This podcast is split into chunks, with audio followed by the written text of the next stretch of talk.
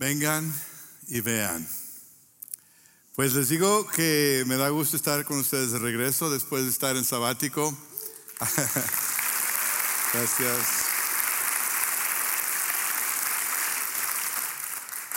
Para aquellos que no me conocen, yo soy el otro Julio. Ah, y doy gracias a Dios que me, me da la oportunidad de estar con ustedes de regreso.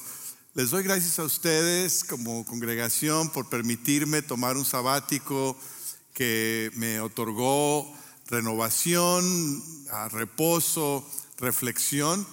Y gracias al Señor, gracias a ustedes, gracias al equipo pastoral, a todos los líderes que se han encargado de, que la obra siga adelante. Qué bonito es saber que la obra no es de una persona solamente, sino que es de todos y que el Señor bendice a su iglesia.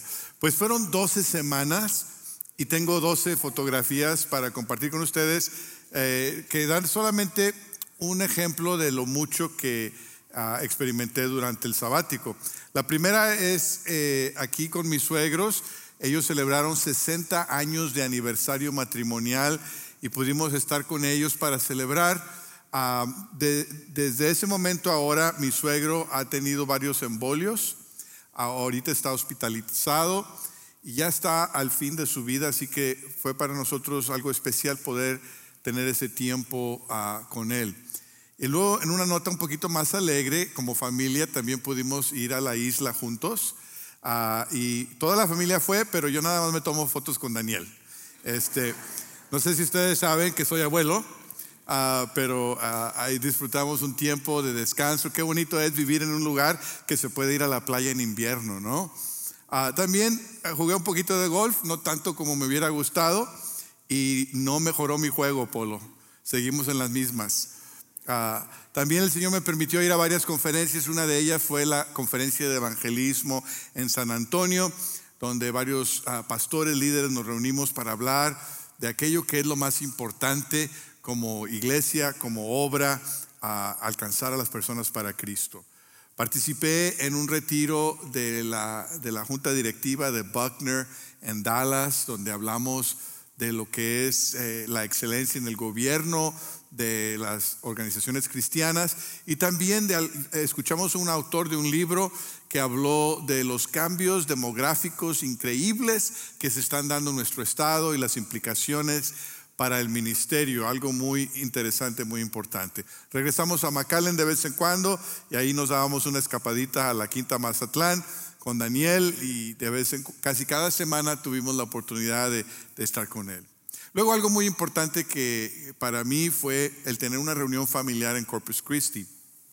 Tengo dos hermanos, mi, mi hermana falleció en el 2019 y mis dos hermanos, mis cuatro hijos, mi nieto, no habíamos estado juntos desde antes de la pandemia. No pudimos estar juntos en el funeral de mi mamá ni en la de mi papá. Así que se nos dio, gracias al Señor, el estar juntos, el compartir, el vernos, el poder ah, hacer, eh, echar las cenizas de mi papá ahí en la bahía de Corpus Christi y tener un momento de, agradecimiento por su vida y por ah, los lazos familiares que tenemos unos con los otros, algo muy especial. Eh, ustedes saben que este año me toca servir como presidente de la Convención Bautista General de Texas, así que en febrero tuve la oportunidad de ah, poder eh, entregar un mensaje a la Junta Ejecutiva por primera vez como presidente y decirles unas tres cosas. Una, que Calvary es la mejor iglesia en Texas. Ah, dos, que hay que orar, que necesitamos orar como pueblo de Dios necesitamos la oración. Y tres, que no dejen de venir a Macal en julio 16, 17 y 18, porque vamos a tener una reunión anual, reunión familiar aquí en el Convention Center, así que ya estamos preparando a la gente para que venga. Después de ello, ah, tuve una semana que tomé para estar a solas en Corpus Christi, eh, sin familia, sin nada más que hacer más que orar, buscar el rostro del Señor, escuchar su voz. Y ahí iba a estar una semana completa, fue algo muy especial, pero a media semana se me interrumpió porque mi hija mía, que vive en Corpus Christi, tuvo una bebé. Así que ahora también soy abuelo de nieta. Ah, y este es Antares. Tengo que aprenderme el nombre, el nombre de una estrella de allá en la galaxia, no sé qué, Antares. Pero gracias a Dios que Él puso todo en su lugar para que yo estuviera ahí en ese momento. Estuve en una conferencia de pastores en Waco, donde el autor habló de qué significa hacer ministerio en, un, en la era secular. Aprendí mucho, tuve compañerismo con pastores y ya el último fin de semana de mi sabático lo pasé con Daniel de pesca. Y no me pregunten qué pescamos, no pescamos nada, pero sí pasamos un tiempo muy grato. Así que este es un ejemplo del tipo de cosas que el Señor me permitió hacer. Pero una de las cosas para la cual no tengo fotografía, pero sí fue muy, muy especial, es la oportunidad de tener tiempos extendidos de oración, tiempos de estar a solas con el Señor. Yo escogí desde el principio tener un himno como mi lema, un himno muy antiguo que se llama Sé tú mi visión. Lo escuchaba, lo cantaba. Cuando estás a solas puedes cantar y puedes estar eh, eh, desafinado y nadie te dice nada. Ah, y, la letra dice, Dios de mi corazón, sé mi visión. Nada tiene valor, solo tú, Señor. Mi pensamiento al anochecer o de mañana, mi luz eres tú. Y esa ha sido mi oración. Que Dios sea mi visión. Que Él sea lo que, lo que mis ojos pueden contemplar, lo, lo que está al centro en la mañana, en la tarde y en la noche. Que al pensar en lo que ha pasado en mi ministerio en los últimos casi 30 años, y al pensar en lo que viene por el futuro, que en el centro de todo sea la visión de Dios. Y el equipo pastoral, el hermano Julio Varela, con otros, han estado caminando con ustedes en una serie que se llama Vengan y Vean. Ha sido una invitación a ustedes y a nosotros para entrar en la historia del Evangelio y para ver a Jesús, para ver su autoridad, para ver su poder, para ver su enseñanza, para ver su verdad, para ver su misterio. Y esa invitación espero que también sea una invitación no solamente a ver, sino a experimentar. A permitir que Jesús obre en nuestras vidas. Hoy continuamos con esta serie de Vengan y Vean. Y lo hacemos con un mensaje que hemos titulado Mira al Rey humilde. Les invito a ir conmigo al Evangelio según San Juan, versículo 12, perdón, capítulo 12, versículo 12 también. Dice de la siguiente forma la palabra de Dios. Al día siguiente, muchos de los que habían ido a la fiesta se enteraron de que Jesús se dirigía a Jerusalén. Tomaron ramas de palma y salieron a recibirlo gritando a voz en cuello, Osana, bendito el que viene en el nombre del Señor, bendito el rey de Israel. Jesús encontró un burrito y se montó en él, como dice la escritura, no temas, oh hija de Sión, mira que aquí viene tu rey montado sobre un burrito. Al principio sus discípulos no entendieron lo que sucedía. Solo después de que Jesús fue glorificado, se dieron cuenta de que se había cumplido en él lo que de él ya estaba escrito. La llegada de Jesús a Jerusalén en esta ocasión es un momento de revelación.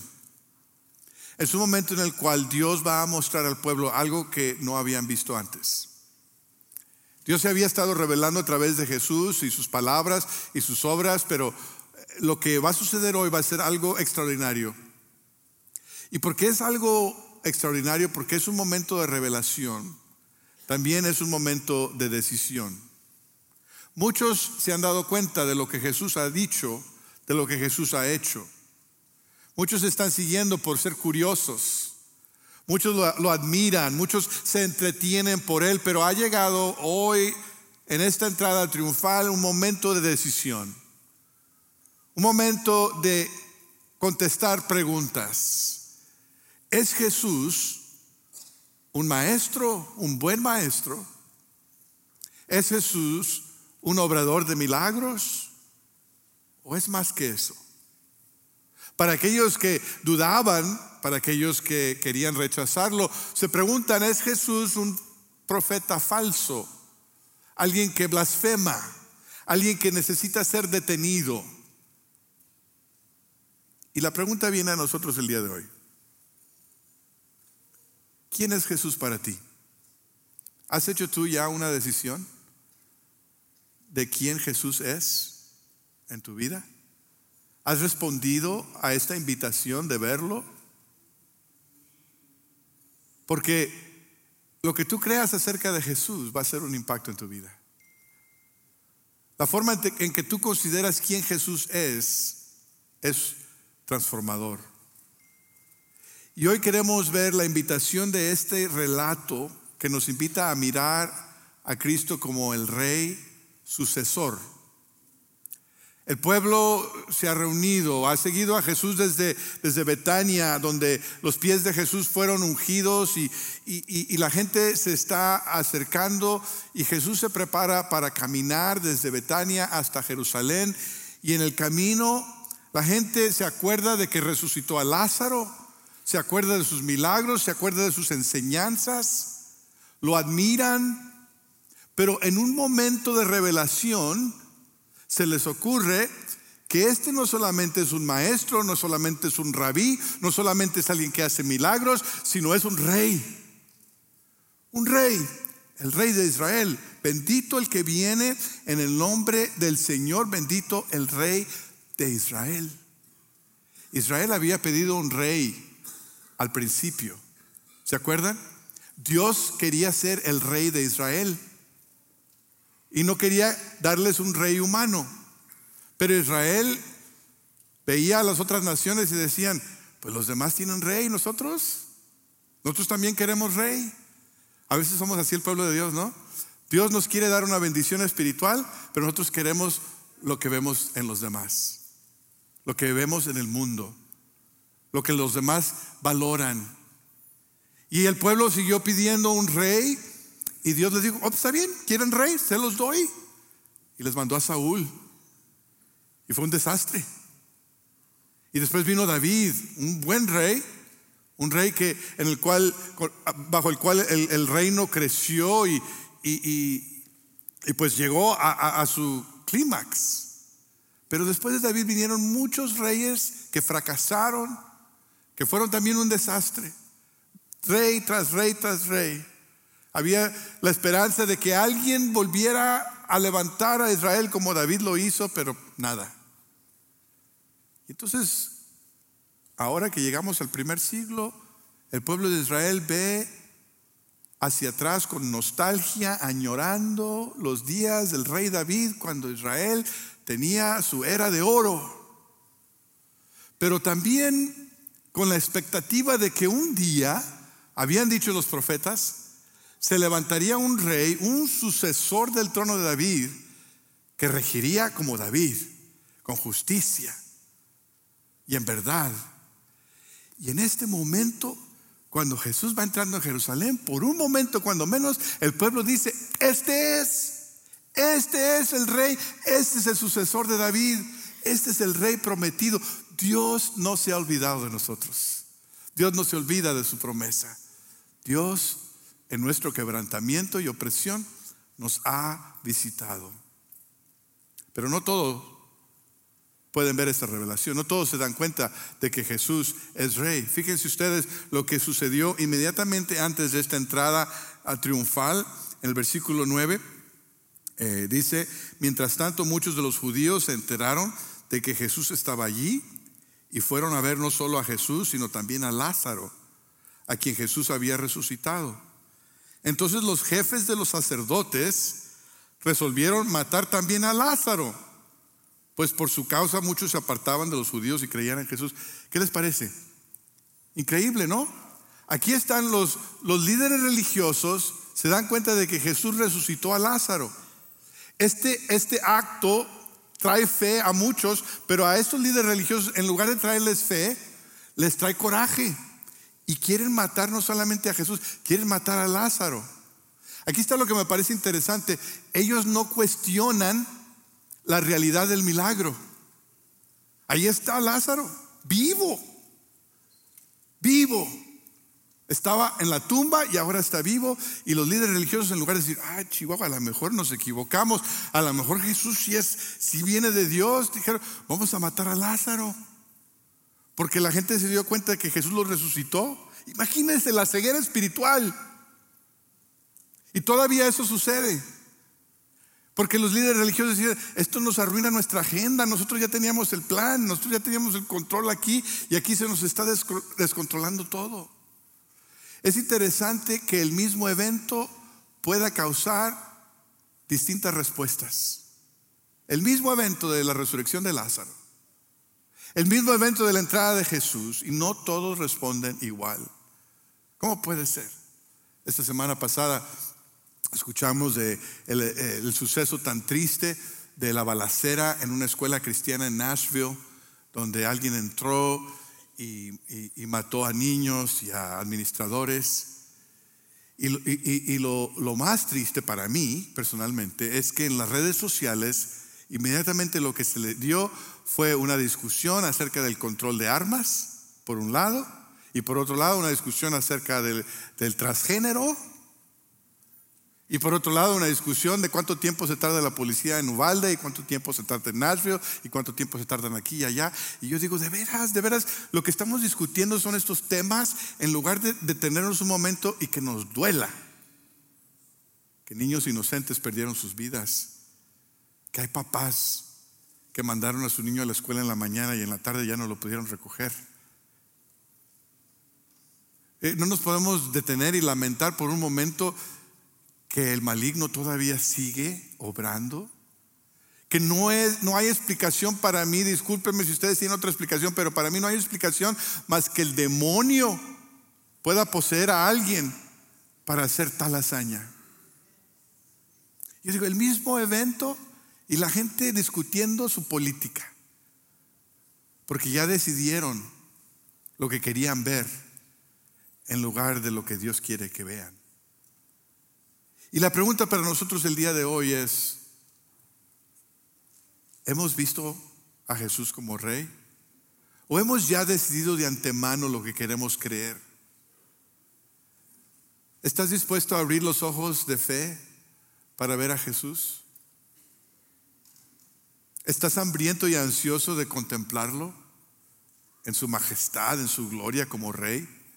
La historia nos invita a ver a Cristo como el rey sucesor, el rey Mesías y también como el rey salvador. La gente dice, Osana, Osana, Osana, bendito el que viene en nombre de Señor. ¿Qué quiere decir Osana? Quiere decir salva. Y era eh, común recibir a la realeza con un salva. Salva al rey. Pero dentro de ello también va una plegaria que dice, sálvanos.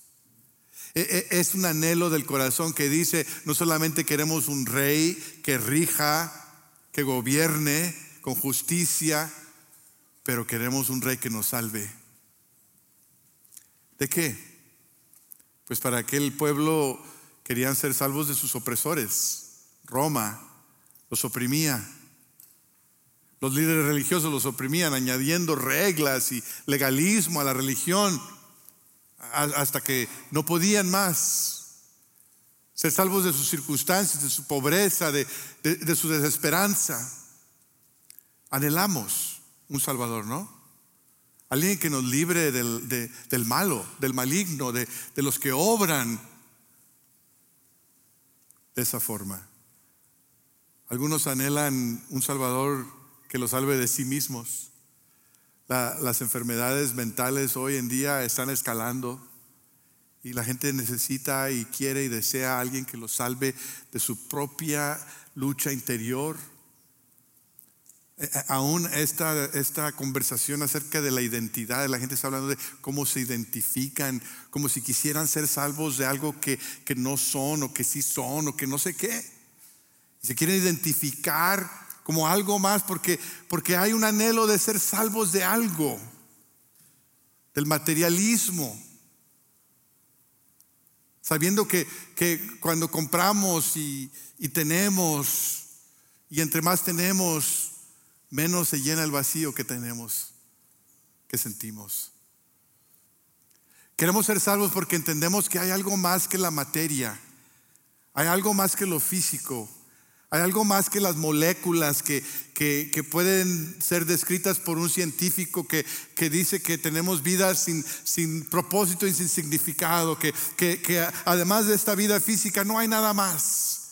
Queremos que alguien nos salve de, de, de esa mentalidad y que nos haga ver que hay un Dios que nos ama y que nos quiere visitar. Queremos ser salvos de, lo artificial, ¿no es cierto? De lo superficial, de, lo que es profundo, de lo que, de lo que hace al corazón latir con, con ganas como fuimos creados.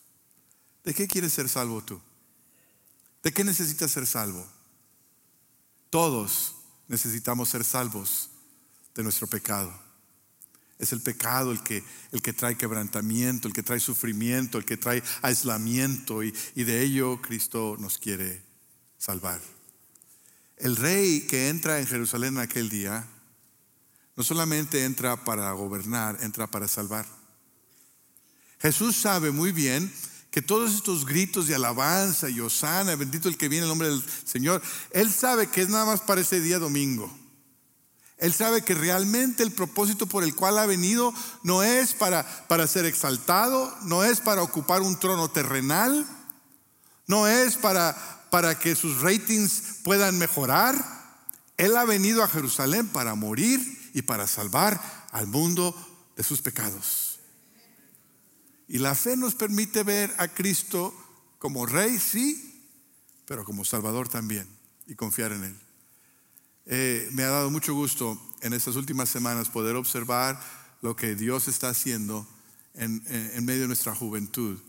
Eh, nuestros estudiantes universitarios ah, han estado trabajando en la playa en, los spring breaks, en los recesos de primavera, ah, dos semanas.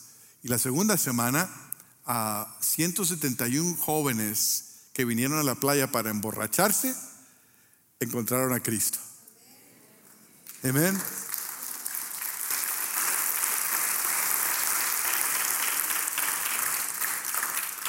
Y 47 de ellos se bautizaron ahí mismo en la playa. regresaron a su universidad con vidas cambiadas, porque el Cristo que entró en Jerusalén también entra en la isla del Padre y entra en McAllen y entra en cualquier vida que le da la bienvenida. Estuvimos visitando algunas otras iglesias eh, en el estado y me dio mucho gusto cuando estábamos en la iglesia y había bautismos y jóvenes que el Señor sigue salvando. Nos invita a verlo como rey sucesor, como rey salvador, pero también como rey siervo. Los reyes de antigüedad, cuando llegaban a su ciudad y se, había un desfile, entraban en su caballo, a veces un caballo blanco, ah, vestido de joyas, de ropas, con un ejército, con carrozas, con armas y espadas y, todo lo que puede impresionar al pueblo. Y llegaba el rey y entraba porque había conquistado, porque había ganado una guerra, porque había tenido la victoria y la gente les aplaudía y les recibía a estos reyes, impresionados por, por su fuerza, por su gloria. Pero Jesús no entra en un caballo blanco. Dice la Biblia aquí que cuando Jesús entra, que Él decide, el versículo 14, encontrar un burrito y montarse en él. Y no estamos hablando de tacos para desayunar. Un asno, un burrito. Los burritos no son muy impresionantes. No, no representan excelencia, fuerza militar, no representan realeza. Pero Jesús intencionalmente escoge entrar a Jerusalén en un burrito, no en un caballo, no con un ejército, no con armas. ¿Por qué? Porque Jesús quiere anunciar que Él es rey, pero que Él es un rey siervo, un rey que rige en humildad, un rey que rige y que obtiene la victoria en mansedumbre. Esa es la proclamación de aquel día. Que Él salva y que Él obtiene la victoria en una forma distinta a la del mundo. La misma multitud que el domingo dice Osana, el viernes dice crucifíquenlo.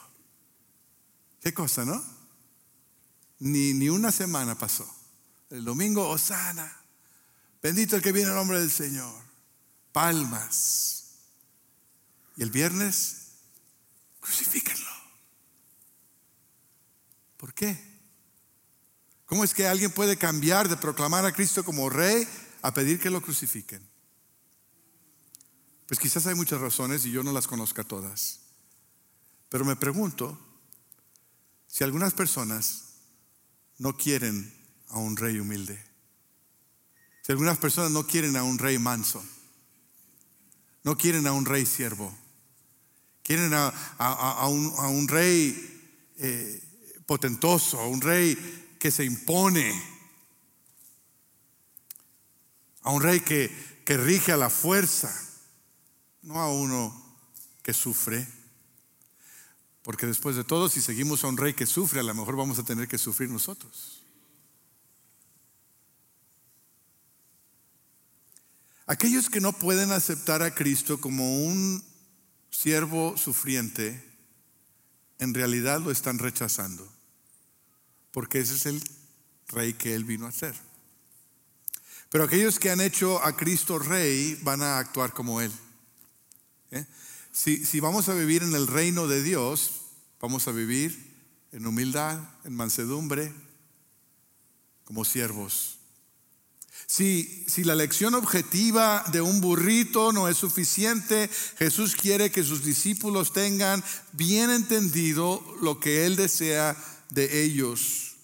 Podemos avanzar al siguiente capítulo, el capítulo 13, cuando Jesús está teniendo eh, comiendo la fiesta de Pascua con sus discípulos y sucede algo sin precedente, algo que los discípulos no se habían imaginado. Si toda la entrada en Jerusalén en un burrito y todo eso les sorprendió, esto les va a sorprender más. Después de la cena, Jesús, el rey, el maestro, el líder, les lava los pies a sus discípulos. Y fíjense lo que dice aquí en el versículo 12 del capítulo 13. Cuando terminó de lavarle los pies, se puso el manto y volvió a su lugar. Entonces les dijo, entiendan, entienden lo que he hecho con ustedes. Ustedes me llaman maestro y señor y dicen bien, porque lo soy. Pues si yo, el Señor y el Maestro, les he lavado los pies, también ustedes deben lavarse los pies los unos a los otros. Les he puesto el ejemplo para que hagan lo mismo que yo he hecho con ustedes. Ciertamente les aseguro que ningún siervo es más que su amo y ningún mensajero es más que el que lo, el que lo envió. ¿Entienden esto? Dichosos serán si lo ponen en práctica. Jesús quiere que sus discípulos entiendan, miren, ustedes me dicen rey y sí lo soy, pero soy un rey siervo y se los muestro a lavarle los pies. Y si ustedes quieren estar en mi reino, si ustedes quieren seguirme, si ustedes quieren que yo sea su rey, ustedes también necesitan servirse unos a los otros. Ustedes también necesitan reflejar mi mansedumbre, mi humildad, mi, mi gentileza. Hay muchos que creen que actúan por Dios y defienden el cristianismo hoy y a través de la historia cristiana pero que se comportan como los reyes y gobernantes de este mundo. Quieren obtener fines cristianos por medios mundanos. Pero Jesús dice, no, no puedes obtener fines cristianos con medios mundanos. La obra de Dios, el propósito de Dios, el plan de Dios se cumple a la manera de Dios. Por eso se llama la vía dolorosa. Es la manera de Dios. Eh, quizás ustedes han podido ver la película en inglés, ah, La Revolución de Jesús. mi esposo y yo la fuimos a ver. y relata de un movimiento que se dio por allá a finales de los 60, a principios de los 70, del cual yo me recuerdo porque era un niño y que me impresionó mucho. En aquel entonces, para, para aquellos de ustedes que son más jóvenes que eso, ah, había una, un movimiento que se llamaban los hippies. Los hippies eran una generación que se rebeló en contra de sus padres, creían que sus padres eran muy materialistas, estaban en contra de la guerra.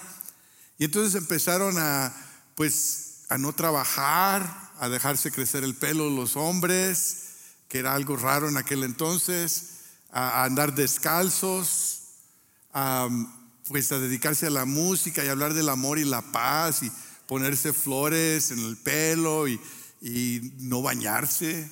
Y ahí andaban en grupitos. Y, y la iglesia de aquel entonces no sabía qué hacer con ellos más que condenarlos. Porque muchas iglesias somos buenos para estar condenando a los de afuera. Y, y aún las generaciones decían, y estos insoportables, y les decían un montón de cosas. Y había un pastor de una iglesia pequeña en California que se llama, o se llamaba Chuck Smith.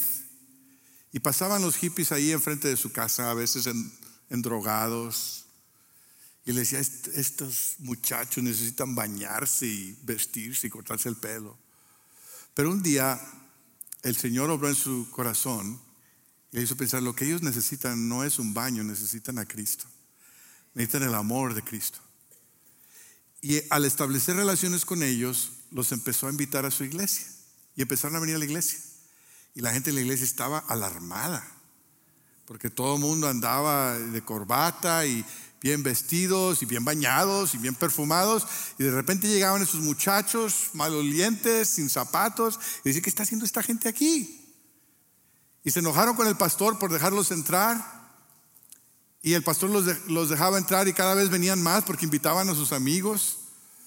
Y cada vez venían más y, y la gente de la iglesia dijo, ya no vamos a venir y ya no vamos a dar nuestro diezmo si usted sigue invitando a esta gente. Y él estaba convencido de que él no necesitaba que la policía o el gobierno viniera a imponer una agenda sobre ellos. Que él no necesitaba escribir o gritar o demandar, sino que él necesitaba es amar a estos jóvenes, tal y como eran. Y por amarlos y aceptarlos, ellos vinieron a conocer a Cristo. Y a través de esa iglesia pequeña se inició un movimiento entero. El movimiento Jesús, solo un camino. Y, vinieron a generar una música que ahora llamamos la música contemporánea. Y fue todo un movimiento. ¿Sabe por qué? Porque ese es el Salvador, ese es el Salvador que la generación de hoy necesita un Salvador humilde, un Salvador siervo, un Salvador de mansedumbre, no uno que esté enojado, no uno que sea odioso, sino uno que reciba, que ame y que lleve a, los pies de Cristo aquellos que lo necesitan. ¿Quién es tu rey? ¿Quién es tu rey? ¿Sabes que en tu corazón hay un trono? Y alguien está sentado en el trono. Alguien está sentado en el trono de tu corazón. Alguien gobierna tu vida. La pregunta es si es Cristo o si es alguien más. Porque cuando dejas que Cristo sea el rey de tu vida, vas a vivir en una nueva dimensión. Vas a experimentar su poder, su esperanza, su manera de ser. Lo vas a reflejar. Otros se van a dar cuenta que le perteneces a Jesús. Pero si alguien más que no es Jesús está rigiendo tu corazón, vas a terminar decepcionado, quebrantado, sin esperanza. Y hoy puedes decidir, hoy puedes sacar al que está en el trono y poner a Cristo ahí. En nuestra historia, en nuestro relato de hoy, hay tres grupos de personas. Me pregunto con cuál te identificas tú. Hay, hay un grupo que ignoran a Cristo porque no se dan cuenta quién es. No, no han abierto sus ojos espirituales para verlo como rey y salvador y siguen buscando un rey. El otro grupo es el grupo de religiosos que rehusan creer en Cristo porque ya tienen rey. Su rey es el control, el poder. Pero el tercer grupo es el grupo que, que tiene sus ojos espirituales abiertos y se regocija que Dios ha decidido visitar al pueblo quebrantado, al pueblo que lo necesita, lo reciben y experimentan el amor de Dios en sus vidas. ¿Con qué grupo te identificas hoy tú? ¿Cuál grupo quieres ser? El final del himno, sé tú mi visión, dice, no quiero riquezas ni adoración, eres mi herencia por siempre, Señor. Único dueño de mi corazón, Rey de los cielos, eres mi porción. Mi tesoro eres tú, solo tú eres mi Dios. Pon mis ojos en ti, donde más puedo ir. Rey de mi corazón, tú eres mi galardón. Cristo, sé mi visión. Rey de los cielos, a la gloria llegar, prueba y el gozo del cielo alcanzar. Único amor de mi corazón, en todo tiempo, sé tú mi visión.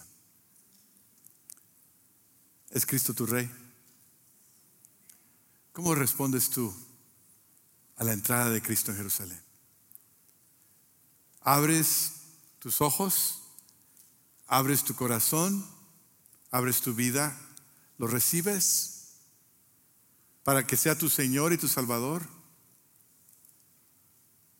Lo contemplas para que lo adores como Rey. Lo imitas en su humildad, en su mansedumbre. ¿Quién es Cristo en tu vida? ¿Cuál es el compromiso que necesitas hacer el día de hoy? Quizás por primera vez en tu vida necesitas venir a Cristo como Rey y Salvador. Y decir, ya estoy cansado, ya estoy cansado de buscar reyes, de buscar la respuesta en otros lugares. Y hoy me rindo, me doy cuenta que lo que necesito es un Rey Salvador, que me perdone, que me sane, que me restaure y que me levante para vivir en la dimensión que solamente Él me puede dar. Si ese es tu deseo, hoy puedes orar y pedirle al Señor que te perdone, reconociendo que Él es el Hijo de Dios, que murió en la cruz por tus pecados y que se levantó de los muertos para darte vida eterna. Inclina tu rostro conmigo. Padre, en esta hora te damos gracias por esa entrada triunfal de Jesús en Jerusalén, por lo que nos muestra a nosotros el día de hoy, dos mil años después. Pedimos, Señor, que, que tú abras en realidad nuestros ojos, que abras nuestro corazón, que abras nuestra vida a ti, Señor, para que podamos recibirte proclamándote Rey y Salvador. Señor, si hay alguien aquí que nunca ha hecho ese compromiso, que en este momento tu Espíritu Santo les dé convicción de pecado y les llame a decir, Jesús, sé mi Señor y Salvador. Por tu obra en la cruz y por tu triunfo sobre la tumba, entra en mi vida, sálvame. Y Señor, ayúdanos a imitarte, a ser como tú. Ayúdanos a, reconocer que el mundo no necesita odio, juicio, sino un pueblo que refleje a ese rey que entró montado en un burrito en Jerusalén. Haz la obra en nosotros. Ayúdanos a recibirte hoy y cada día. Es nuestra oración en Cristo Jesús.